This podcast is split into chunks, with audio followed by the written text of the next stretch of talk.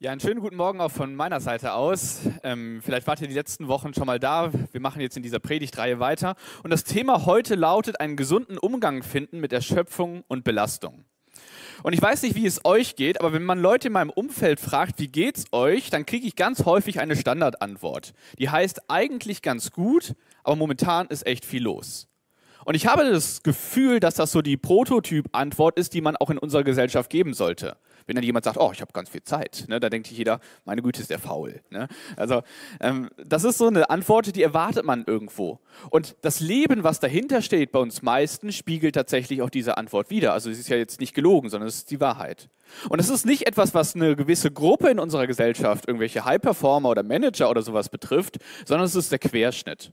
Wenn man sich zum Beispiel die Schüler anschaut, auch die haben schon 100 Hobbys, die müssen länger in der Schule sein und ähm, da ist viel los. Dann geht das weiter im Studentenleben, da muss man viel lernen, man hat Examiner, Hausarbeiten und dann ist das Studium fertig, dann ist man auf einmal im Beruf drin, da muss man da viel arbeiten, auf einmal muss man Familie und Beruf unter einen Hut kriegen, man will aber trotzdem eine gesunde Work-Life-Balance haben, dann kriegt man auf einmal auch noch Kinder dazu und das Leben wird gar nicht einfacher. Und es geht weiter und weiter. Und selbst die Rentner haben viel zu tun. Die haben Hobbys, müssen auf dem Golfplatz irgendwas machen, keine Ahnung. Ne? Also äh, auch die haben eigentlich was zu tun. Und ich bin früher mit meinem Opa immer zum Friseur gegangen. Keine Ahnung, das war so ein Ding, das war so ein Männerfriseur. Und dann hat er mich immer mitgenommen. Und da hing ein Bild, das ist jetzt einmal eingeblendet.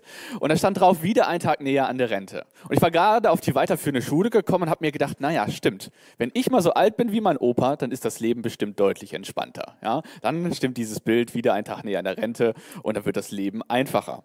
Ja, ging früh los. Und ich glaube, die letzten 20 Jahre, bei mir zumindest, haben das nicht wiedergespiegelt. Es wurde nicht einfacher und nicht leichter, sondern eigentlich hat der Stress von Tag zu Tag, von Jahr zu Jahr zugenommen.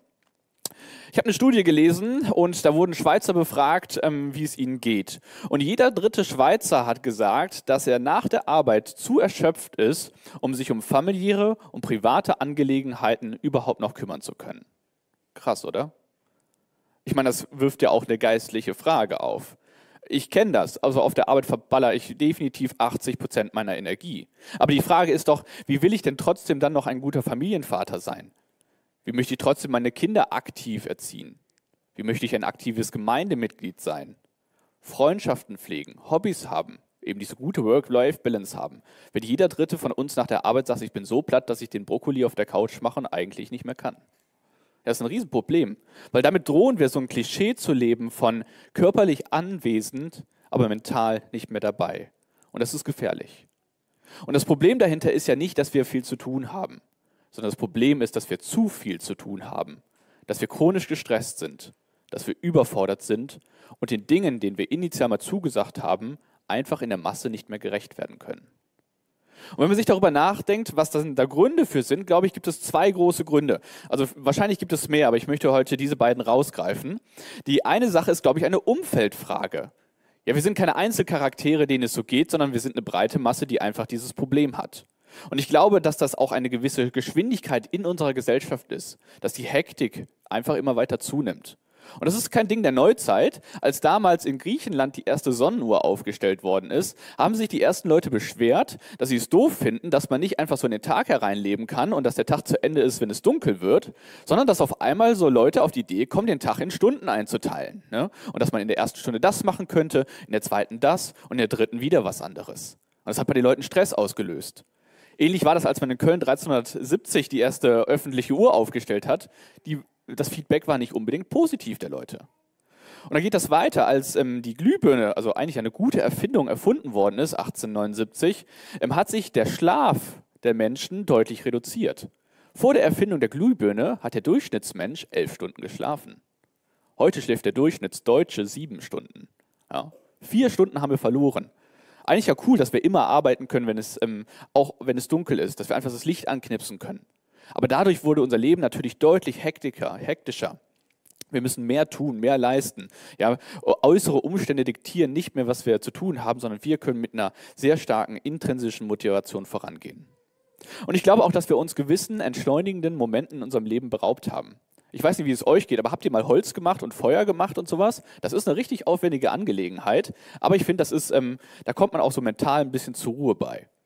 Aber mit Smart Homes, wo du einfach an einem Regler drehst und dann ist auf einmal die Temperatur perfekt, hast du dich dieser Dinge ein Stück weit beraubt.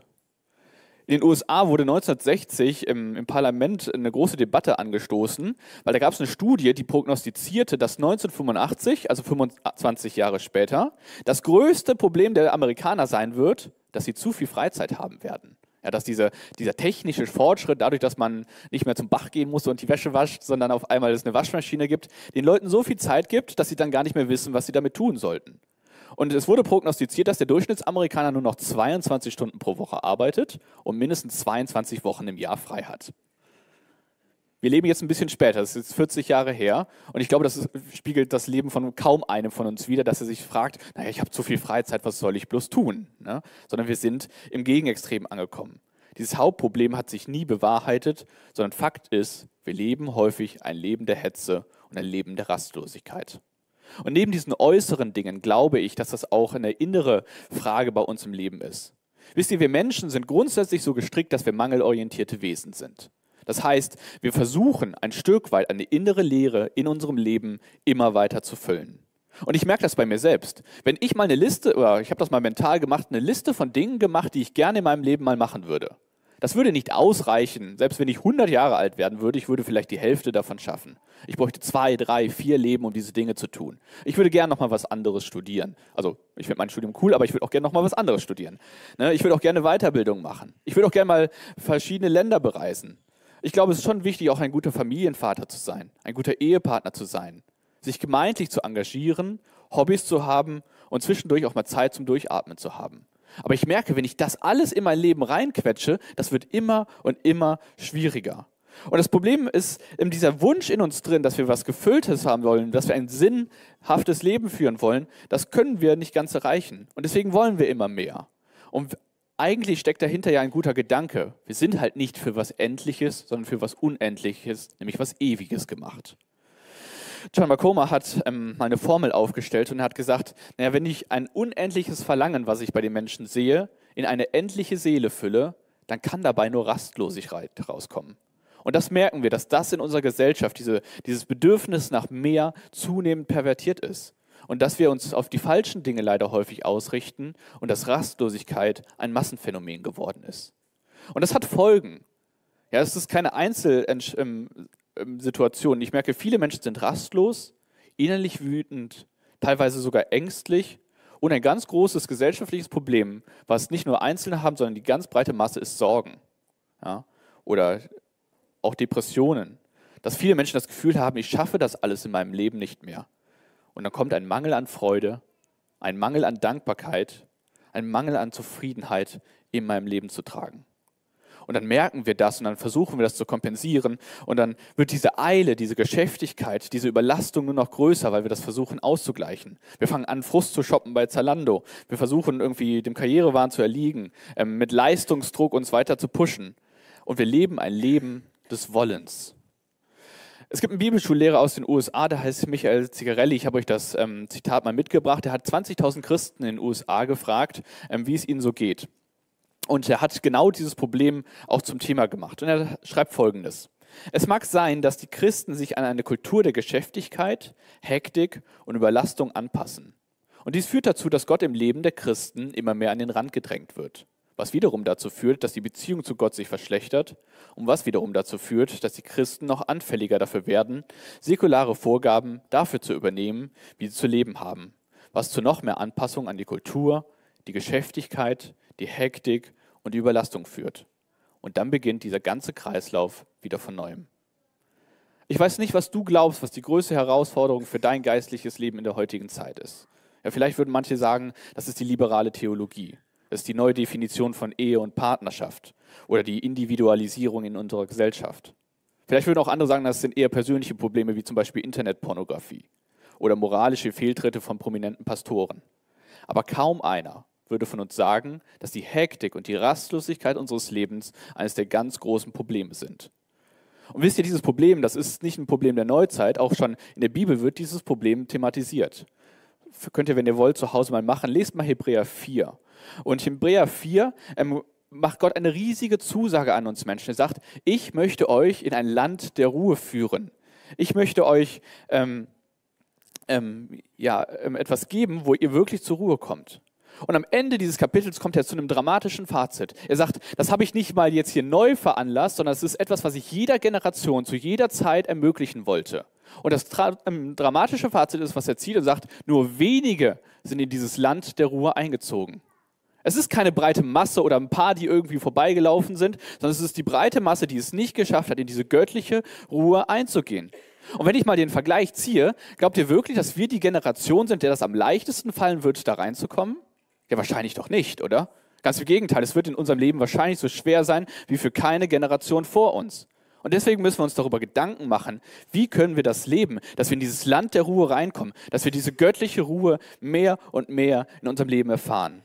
Und ich glaube, es reicht nicht, dass wir dieses ähm, ganz wichtige Feld irgendwelchen Zahnarztzeitschriften übergeben, wo wir irgendwie unser Kreuzworträtselwissen rausziehen, sondern wir müssen in die Bibel schauen und uns fragen, was ist eine Antwort? Und das Coole ist, die Bibel gibt relativ viele Antworten auf diese große Frage. Und es reicht, wir könnten eine Reihe darüber machen, ähm, über dieses Thema. Aber ich möchte heute einen Gedanken rausgreifen, vielleicht auch ein sehr wichtiger Gedanke, den Gott relativ am Anfang der Bibel schon äußert und der eine Antwort auf diese innere Unruhe und Rastlosigkeit ist. Und das ist der Sabbat. Ich weiß nicht, wenn ihr die zehn Gebote mal gelesen habt, ist es relativ ähm, besonders, muss man sagen, dass es nur eine einzige geistliche Übung in diesen Dekalog, also die zehn Gebote, hineingeschafft hat. Es ist nicht das Beten, sondern es ist der Sabbat. Und Sabbat bedeutet aufhören und sich erfreuen. Und ich glaube, das brauchen wir, dass wir einen Cut in unserem Leben haben, jede Woche neu, ähm, wo wir uns darauf ausrichten, was will Gott eigentlich mit meinem Leben. Und deswegen möchte ich es heute machen, dass ich die Predigt in drei Teile teile. Ich möchte euch einmal die Prinzipien ein bisschen aufzeigen, die hinter dem Sabbat stecken, wo ich glaube, dass sie durchaus noch heute Relevanz haben. Dann möchte ich eine Notwendigkeit aufzeigen, warum es wichtig ist, dass wir auch heute noch den Sabbat ähm, feiern sollten. Und die Frage ist dann, wie können wir das denn konkret dann auch tun?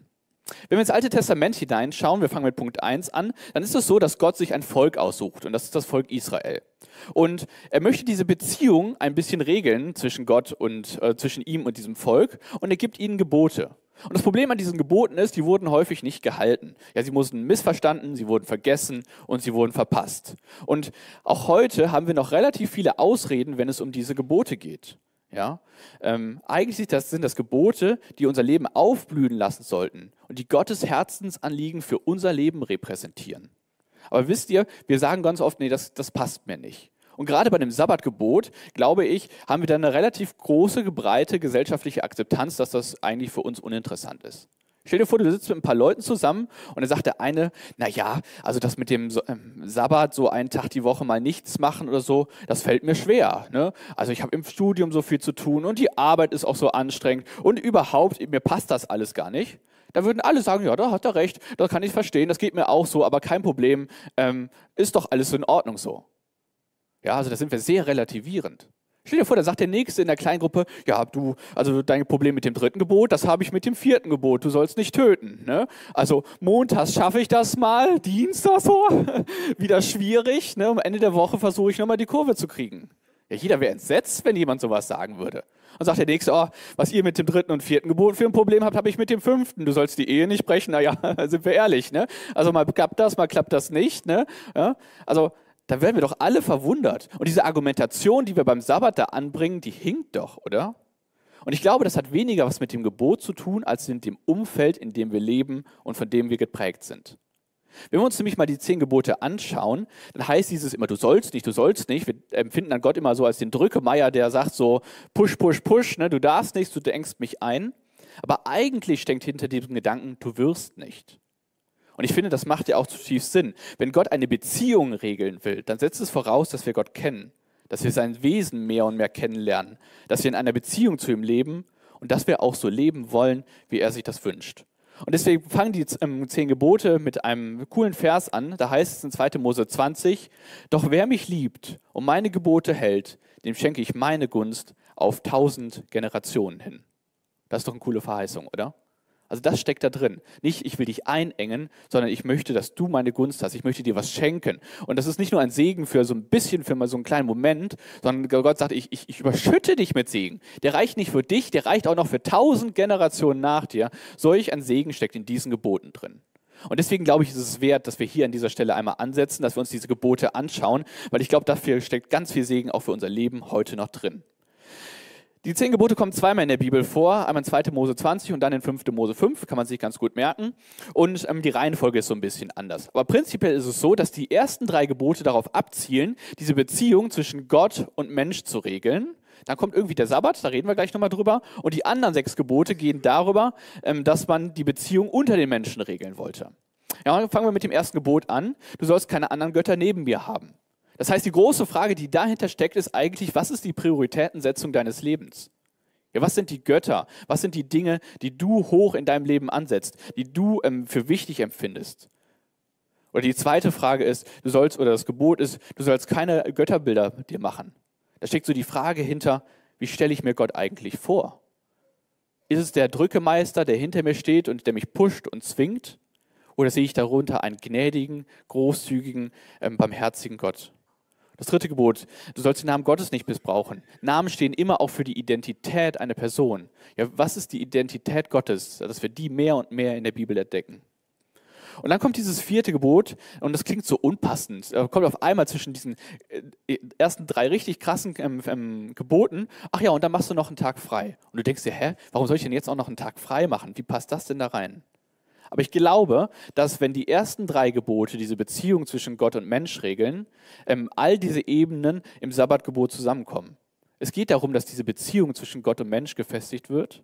Es geht darum, dass du eine Beziehung zu dir festigst, aber auch die Beziehung zu deinen Mitmenschen verbesserst. Und deswegen ist es wichtig.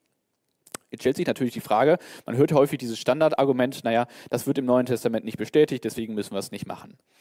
Das stimmt natürlich prinzipiell. Und ich glaube auch, wenn man in die Bibel schaut, dann ist das im Sabbatgebot primär ein Gebot für die Juden, also für auch die Menschen, die vor der Zeit Jesu gelebt haben. Und wir leben halt jetzt nach Jesu und deswegen gelten, wenn man mal in die Bibel schaut, ein bisschen andere Regeln für uns. Und deswegen glaube ich, machen wir keinen Fehler, wenn wir jetzt nicht von Freitagabend bis Samstagabend jetzt einfach nichts tun und da stoisch in der Ecke sitzen.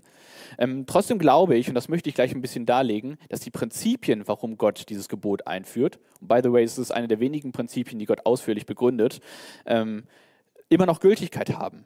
Und deswegen geht es beim Sabbatgebot weniger um eine Frage des Gehorsams, sondern es ist mehr eine Frage der Weisheit. Ja, also es steht dir frei, es zu tun, aber wir werden uns gleich anschauen, dass das einfach extrem viel Sinn für unser Leben macht und dass wir auch eine große Notwendigkeit in unserem Leben für zumindest das Leben der Sabbatprinzipien haben. Ob das dann eins zu eins der Sabbat ist, das ist dir selbst überlassen. Deswegen wollen wir uns diese Prinzipien ein bisschen anschauen und das sehen wir hier schon. Ich habe die Folie in 2. Mose 20 ähm, einmal ein bisschen gemarkert. Ähm, es ist so, dass dieses Gebot begründet wird und deswegen möchte ich das einmal mit euch lesen. Da heißt es nämlich in 2. Mose 20, Vers 8, Denk an den Sabbattag und überlass ihn Gott. Sechs Tage hast du, um all deine Arbeit zu tun. Aber der siebte Tag ist der Sabbat für Jahwe, dein Gott. An diesem Tag sollst du nicht arbeiten, weder du, noch dein Sohn, noch deine Tochter, weder dein Sklave noch deine Sklavin, nicht einmal das Vieh oder der Fremde, in, der in deinem Ort wohnt.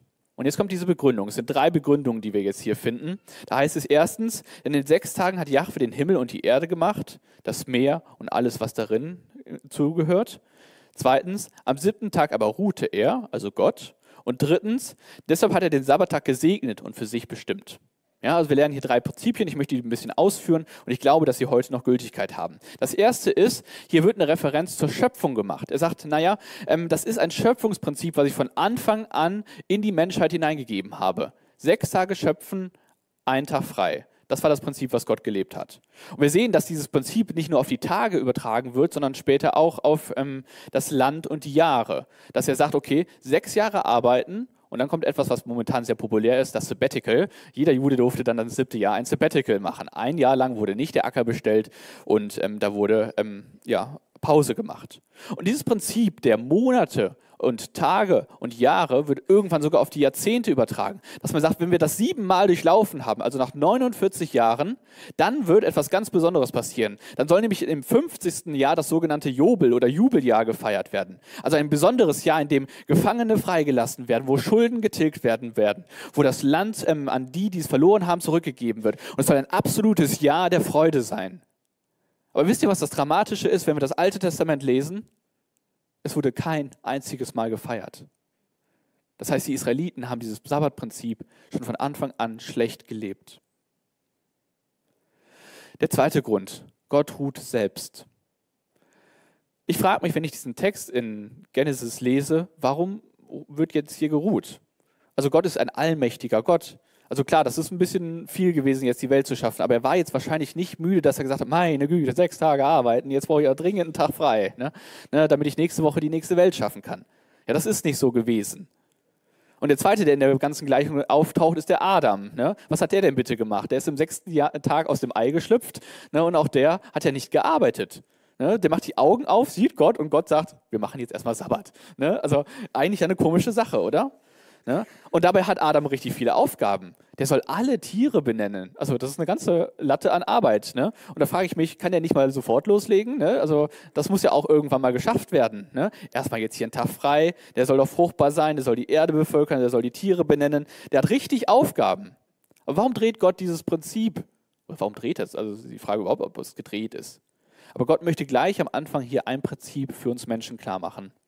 Er sagt, erst fülle ich dich und dann kannst du was tun. Und wisst ihr, in unserer Gesellschaft ist das total pervers verdreht. In unserer Gesellschaft heißt es immer, erst leistest du und dann bekommst du etwas. Erst arbeitest du 30 Tage und dann zahle ich dir ein Gehalt. Erst überstehst du die Probezeit und dann darfst du das erste Mal Urlaub nehmen. Erst kletterst du die Karriereleiter hoch und dann kriegst du den guten Posten. Aber Gott sagt, so arbeite ich nicht. Das ist nicht mein Prinzip. Das ist kein göttliches Prinzip, dass wir so leben.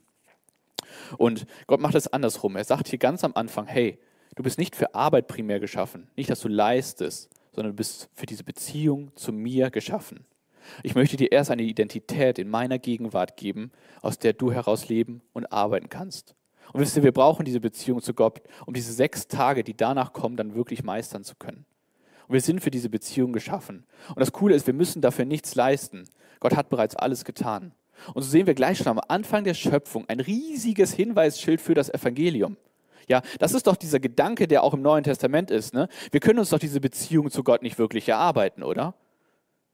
Es ist ein unverdientes Geschenk. Und deshalb, nichts, was du tust, kann dich wirklich vor Gott besser machen. Aber wisst ihr, Gott hat alles dafür getan, um diese Beziehung zu dir zu ermöglichen.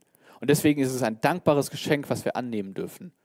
Und wir Menschen haben das Problem, dass wir das so häufig vergessen und deswegen brauchen wir einen festen Tag in der Woche, wo wir uns immer wieder darauf ausrichten und das lernen. Denn Adam sollte hier als erstes lernen, dass er aus ähm, der Ruhe zu Gott lebt und nicht sich diese Ruhe oder diese Beziehung vor Gott erarbeiten muss.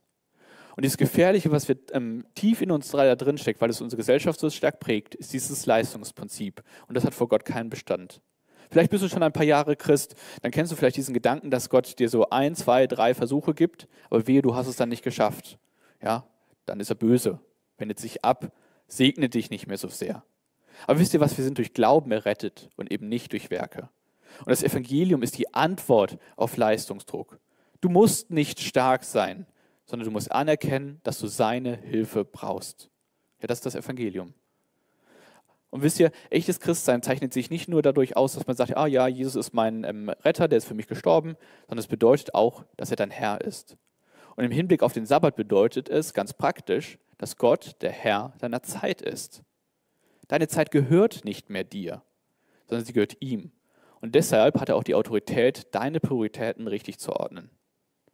Und wisst ihr, Arbeit kann so schnell oder auch unsere To-Do-Listen oder Dinge, die wir tun wollen, einen Götzen in unserem Leben darstellen.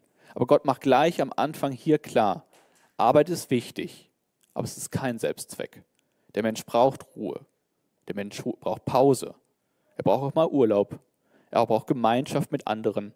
Aber besonders braucht er die Gemeinschaft mit Gott. Das dritte, was man hier sieht, der Sabbat wird gesegnet. Ich weiß nicht, wenn ihr mal in den Schöpfungsbericht reingeschaut habt, aber insgesamt werden nur drei Sachen gesegnet.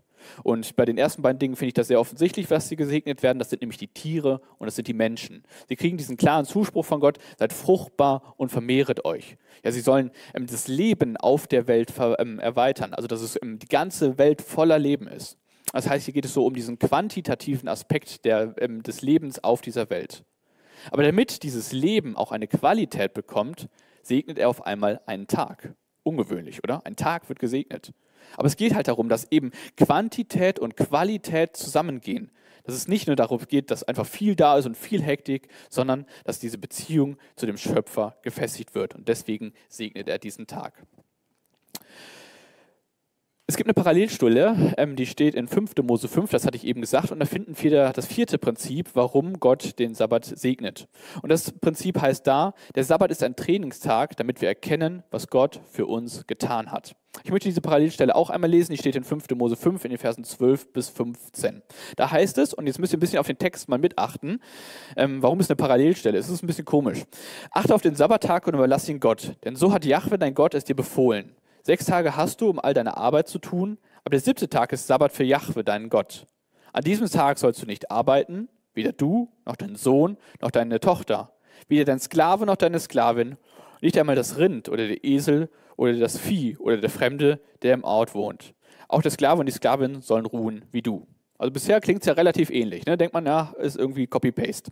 Gut, aber dann kommt 15 und das ist interessant. Er hat ja jetzt eben drei Begründungen geliefert, die wir uns angeschaut haben. Und jetzt erwartet man ja eigentlich, dass die hier wieder auftauchen. Tun sie aber nicht. Da heißt es nämlich in Vers 15, denk daran, dass du selbst Sklave in Ägypten warst und dass Jahwe, dein Gott, dich mit starker Hand aus und ausgestrecktem Arm von dort herausgeführt hat. Deshalb hat Jahwe, dein Gott, dir befohlen, den Sabbat zu feiern. Das Problem war bei Israel, die haben das erste Mal die Gebote gekriegt, als sie frisch aus, dem Volk, aus Ägypten rausgezogen sind und hat Gott versucht, die Beziehung zwischen den beiden äh, oder zwischen dem Volk und ihm selbst zu regeln. Das Problem war aber, dass sie daran nicht gelebt haben, dass sie gegen ihn rebelliert haben. Und dann hat Gott gesagt, okay, eine Reise, die eigentlich nur ein paar Wochen hätte dauern sollen, dauert jetzt 40 Jahre, damit einfach eine neue Generation heranwächst. Und diese neue Generation steht jetzt vor dem Land Kanaan ähm, äh, in, auf dem Weg ins gelobte Land. Und natürlich haben die das jetzt eins zu eins damals nicht so gehört. Und deswegen wiederholt Mose nochmal diese Dinge, die er ihnen sagt. Ja, weil sie eben diese lange Verspätung von 40 Jahren eingefahren haben. Schlimmer als bei der Bahn. Aber warum macht er das? Was hat das mit uns zu tun? Ich glaube, dass ähm, die Israeliten in dem Struggle standen, dass sie ein gewisses Mindset hatten, nämlich das Mindset Ägyptens. Und das entspricht einfach nicht dem Mindset des gelobten Landes. Ja, ich habe es eben schon angesprochen, die Identität eines Sklavens ist Leistung. Ja, ein Sklave kann nicht sagen, auch heute fühle ich mich mal nicht so, ne? heute will ich mal keine Ziegel brennen, kein Lehm sammeln und kein Stroh sammeln. Ja? Sondern ein Leben, ähm, das, er muss es tun. Und wisst ihr, Israel war, oder Ägypten war sehr stark davon geprägt, dass es ein Land des Konsums, der Gier und des Besitzes eines Einzelnen war, nämlich des Pharaos. Und der war so dekadent, dass er nicht gesagt hat, naja, der hat wie du und ich für unsere ganzen Sachen, die wir bei Amazon geshoppt haben, eine Vorratskammer oder einen Keller oder einen Dachboden, wo er die Sachen abstellt. Der hatte so viel Zeug, dass er beschlossen hat, Vorratsstädte zu bauen, wo er all seinen Konsum und seinen Besitz lagern konnte. Und Israel war dazu ausgewählt worden, eben diese Sachen zu bauen. Und das war eine harte Arbeit. Und deswegen ihr Leben war von Unfreiheit geprägt, von Mangel an Ruhe und von viel Getriebensein. Und Mose ist es jetzt hier an dieser Stelle wichtig, dass sie eben dieses Mindset Ägyptens ablegen. Und wisst ihr, das, glaube ich, hat relativ viel mit uns zu tun. Weil das Erste, das Adam, das ist ja ein paradiesischer Zustand, der da beschrieben wird. Aber ich weiß nicht, ob es dir aufgefallen ist, du und ich, wir leben nicht im Paradies, sondern wir leben in stürmischen Zeiten. Wir leben in umkämpften Zeiten. Und deswegen, wir müssen da auch rauskommen. Wir müssen auch aus diesem Mindset Ägyptens rauskommen und uns Gedanken machen, wie kann das sein? Und Mose gibt hier in diesem Text eine Antwort. Er sagt, fokussiere dich darauf, dass Gott dich mit starker Hand befreit hat. Das ist dieser Schlüssel, der hier in diesem Text genannt wird. Und wisst ihr, wir dürfen uns daran erinnern, wer Gott ist und wer wir vor ihm sind. Und das müssen wir verinnerlichen, um diesem Leben, in diesem Umfeld standhalten zu können. Und wisst ihr was? Meine Befürchtung ist, dass wenn wir das nicht lernen, werden wir daran auch brechen. Im Alten Testament, also in der Zeit vor Jesus, war es so, dass die Menschen tatsächlich sterben mussten, wenn sie den Sabbat nicht gehalten haben. Jetzt leben wir in der Zeit nach Jesus, deswegen müssen wir deswegen nicht mehr sterben. Aber ich glaube, dass das kein äußerlicher Tod ist, der uns dann befürchtet, aber dass wir emotional und geistlich daran brechen werden, wenn wir nicht wirklich zur Ruhe kommen und unsere Identität in Gott gründen können. Svoboda, das ist ebenfalls ein Bibellehrer aus den USA, schreibt, es ist nicht so, dass wir Gott nicht lieben. Ja, wir lieben ihn sogar zutiefst. Aber wir wissen nicht mehr, wie wir einfach bei Gott sitzen können. Und John McComber schreibt in seinem Buch Das Ende der Rastlosigkeit, den höchsten Wert in der Ökonomie des Reiches Gottes hat die Liebe. Und wisst ihr was? Liebe zu erlernen, das braucht Zeit. Wir müssen Wege finden, um das in unserem Leben, dieses höchste Gebot, wirklich kultivieren zu können. Und Hektik, Rastlosigkeit und Leistungsdruck sind einfach absolut toxisch dafür. Und deswegen, du hast die Wahl, dieses großartige Geschenk Gottes anzunehmen oder eben nicht. Wisst ihr, Israel hat das häufig nicht verstanden. Und Gott macht ein Sinnbild dafür, damit sie das besser verstehen können. Auf diesem Weg durch die Wüste kriegen sie nämlich immer Essen von Gott. Manna hieß das. Das war so Brot oder so, so kleine Kügelchen, die vom Himmel fielen und die konnten sie dann einsammeln. Und das Prinzip Gottes war, ich gebe euch fünf Tage lang immer genau so viel, dass es reicht für einen Tag. Ihr könnt es essen, ihr seid satt und alles ist gut. Aber am sechsten Tag gehe ich hin, ich lasse die doppelte Menge von diesem Manna regnen, damit ihr am siebten Tag nicht sammeln müsst. Und damit ihr einen freien Tag in der Woche habt, den ihr dazu nutzen könnt, um diese Beziehung zu mir zu festigen, damit ihr in dieser Identität als Volk Gottes, als Kinder Gottes wachsen könnt und damit ihr mich als diesen Retter, der euch aus, mit starker Hand aus Ägypten herausgeführt hat, preisen könnt. Und wisst ihr was? Gott hätte ja sagen können, naja, ich gebe euch sechs Tage Essen und am, nächsten, am siebten Tag gibt es einfach nichts. Ihr müsst einen Tag hungern, ihr müsst fasten und ihr müsst trotzdem darüber nachdenken. Aber so ist Gott einfach nicht. Gott ist einfach großzügig und er ist gnädig, fast in einer verschwenderischen Weise, dass er sagt, hey, ich gebe euch in der gleichen Zeit doppelt so viel und schenke euch diesen Tag, damit ihr diese Möglichkeit habt, eben in dieser Beziehung zu wachsen und daraus dann sechs Tage zu arbeiten. Und wisst ihr was, wir vertrauen häufig nicht ähm, der Versorgung Gottes. Wir wollen lieber für uns arbeiten. Wir wollen selbst unsere Probleme lösen. Und diese Zusage, die Gott hier macht, eigentlich, weil es ist ja eine existenzielle Sorge, um die es hier geht. Es geht hier immer um Essen. Ja? Und er sagt, mach dir darüber keine Sorgen. Aber Israel wollte lieber in diesem Sklavendenken, diesem Leistungsdenken bleiben, wollte darüber nicht aufhören.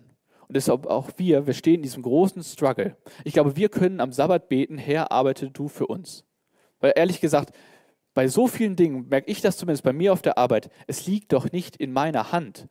Klar, ich muss das irgendwie tun, aber dass es gelingt, liegt doch häufig nicht in meiner Hand. Und deswegen, ich brauche dieses göttliche Zutun. Und deswegen, ich glaube, dass wir diesen Vertrauensschritt wagen müssen, dass wir sagen können, ähm, ich werde nicht von meiner To-Do-Liste und von den Dingen, die ich tun muss, dominiert, sondern ich kann diesen Tag frei nehmen und ich kann Gott anvertrauen, dass er sich um mich sorgen wird, dass er ein guter Versorger ist.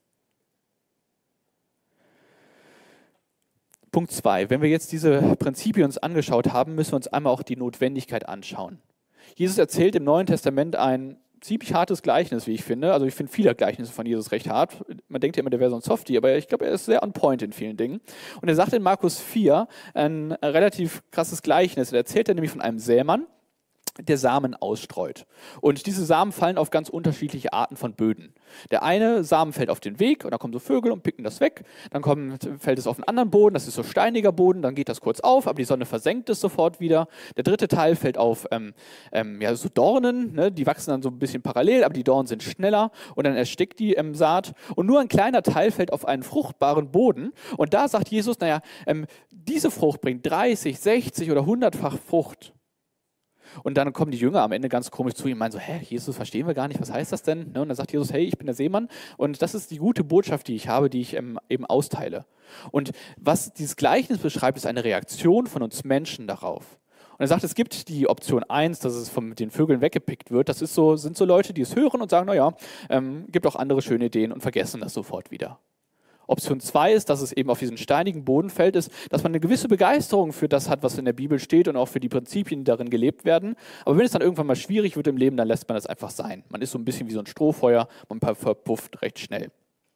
Und dann kommt er zu diesem dritten, das mit den Dornen. Und das möchte ich einmal euch vorlesen. Finde ich sehr krass. Und ich glaube, also mich hat das in meiner stillen Zeit letztens sehr getroffen und deswegen möchte ich das hier anbringen. Da heißt es in Markus 4, Vers 18, wieder bei den anderen ist es wie mit der Saat, die ins Dornengestrüpp fällt.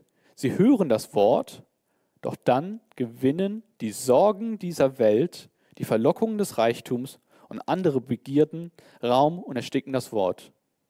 Und wisst ihr, was die Konsequenz ist? Es bleibt ohne Frucht.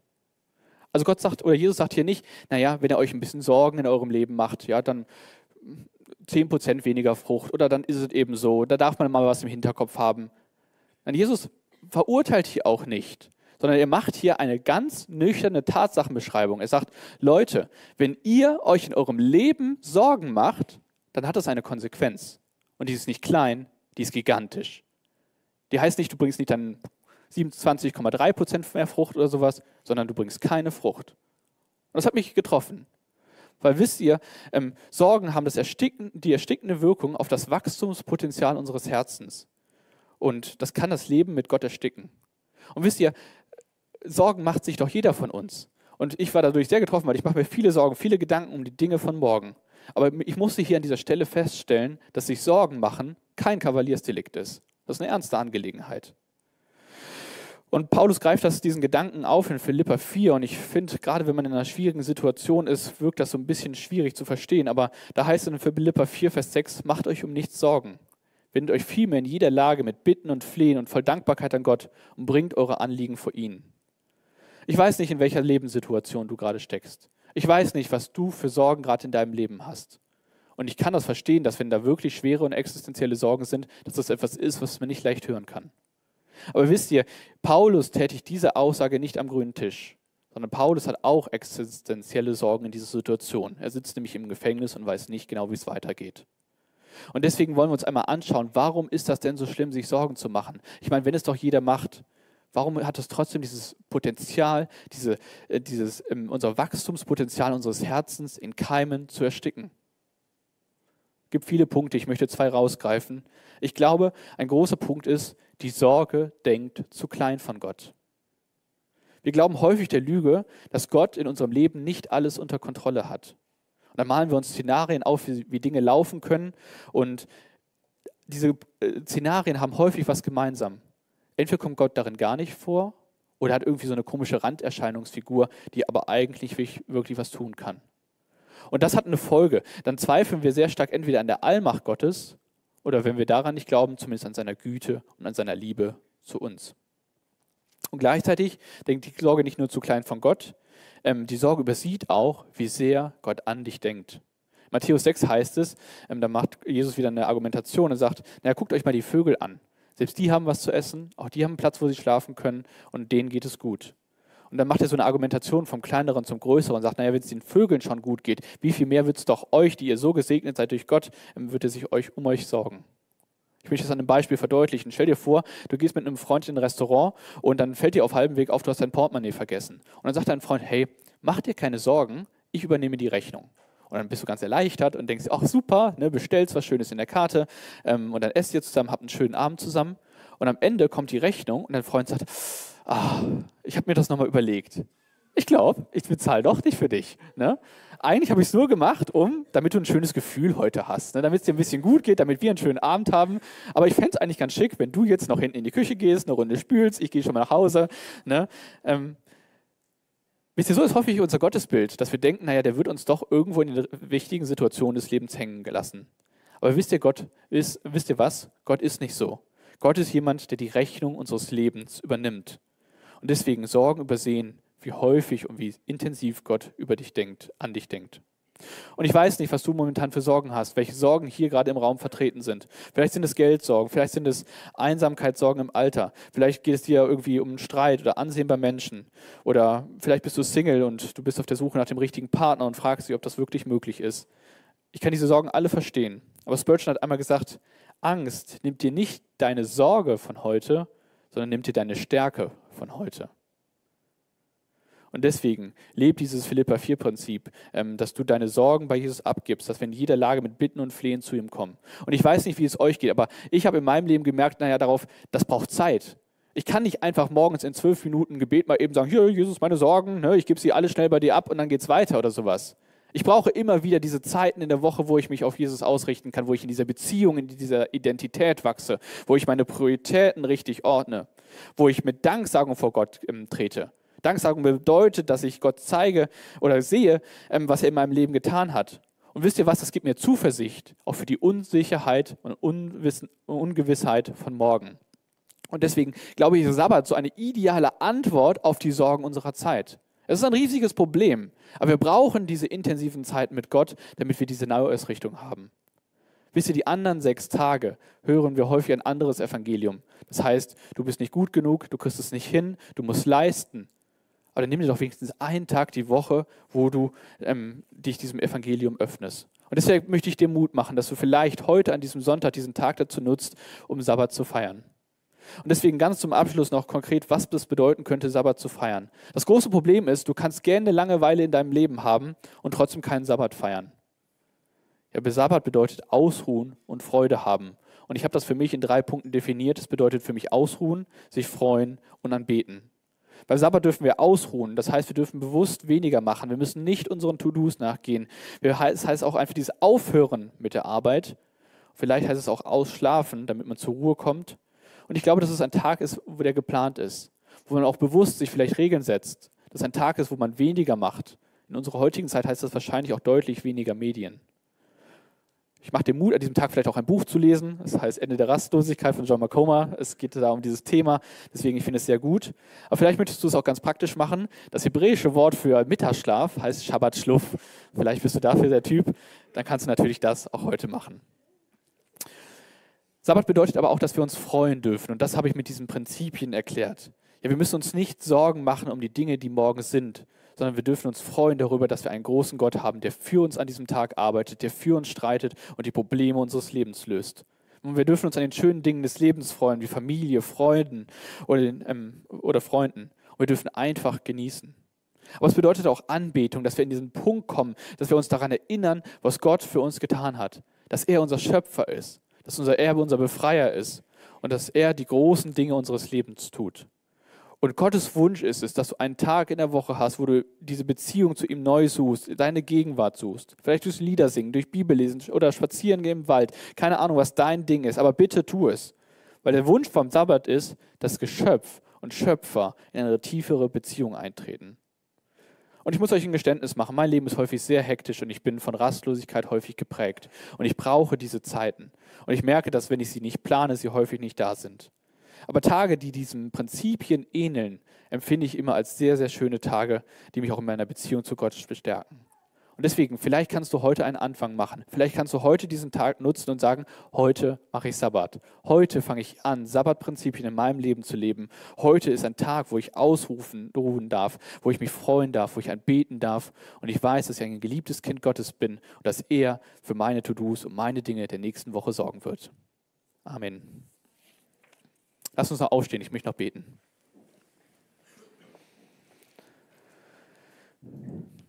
Ja, danke, Jesus Christus, dass du die Not unseres Lebens siehst, dass du ja in deinem Wort so viele Verheißungen da hast und dass du die Rastlosigkeit und Hektik unserer Gesellschaft siehst.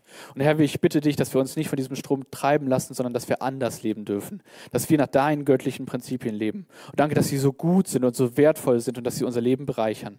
Und ich bitte dich, dass wir es lernen, dass wir diese Kultur kultivieren, dass wir Zeiten für dich einplanen, wo wir uns bewusst sind, dass wir geliebte Kinder Gottes sind, dass wir in deine Gegenwart treten können, dass wir dafür nichts leisten müssen, sondern dass wir bedingungslos geliebt sind, weil du alles getan hast. Nicht nur in der Schöpfung, sondern gerade am Kreuz, dass du diese Verbindung zwischen Gott und Mensch wieder möglich gemacht hast, dass du Sünde weggenommen hast, dass wir in dieser Beziehung zu dir leben dürfen. Und Herr, ich ich bin richtig neidisch auf Adam, der sein Angesicht sehen durfte, als er die Augen aufmachte. Und ich möchte dich bitten, dass wir mutig vor deinen Thron treten dürfen, dass wir darüber freudig sind, dich zu kennen. Und ich bitte dich, dass wir Tage haben, wo das wirklich ist, dass wir freuen und ausruhen und anbeten dürfen. Und dass wir dadurch, in die, durch diese geistliche Übung, die du in den zehn Geboten verheißen hast, in dieser Beziehung zu dir gestärkt werden. Amen.